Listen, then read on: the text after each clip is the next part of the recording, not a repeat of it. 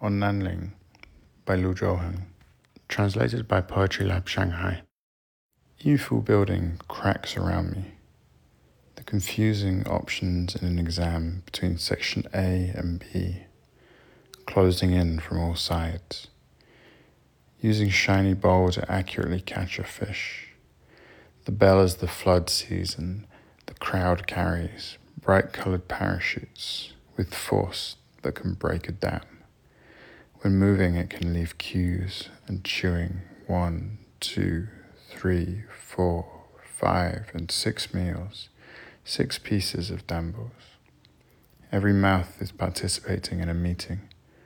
Every mouth is digesting, mixing with entertainment, spring enrollments, small hammers from metalworking practice.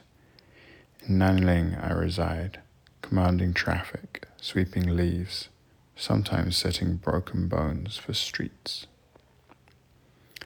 Apartment building 2.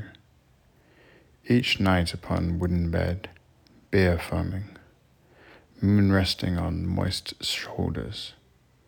We are used to talking about drive shafts, a few deadlines. The atmospheric pressure suddenly drops. Gears rotate into the shape of a circular island. Germany made mechanical arms sprinkle salt into every open window. Witnessing a neon tail in the dream, dormitory floating, we bury our heads into watermelon again. On an operating table in Nanling, a few promises slowly softened. Egg yolks sliding into bulging pancakes on Pansha Road.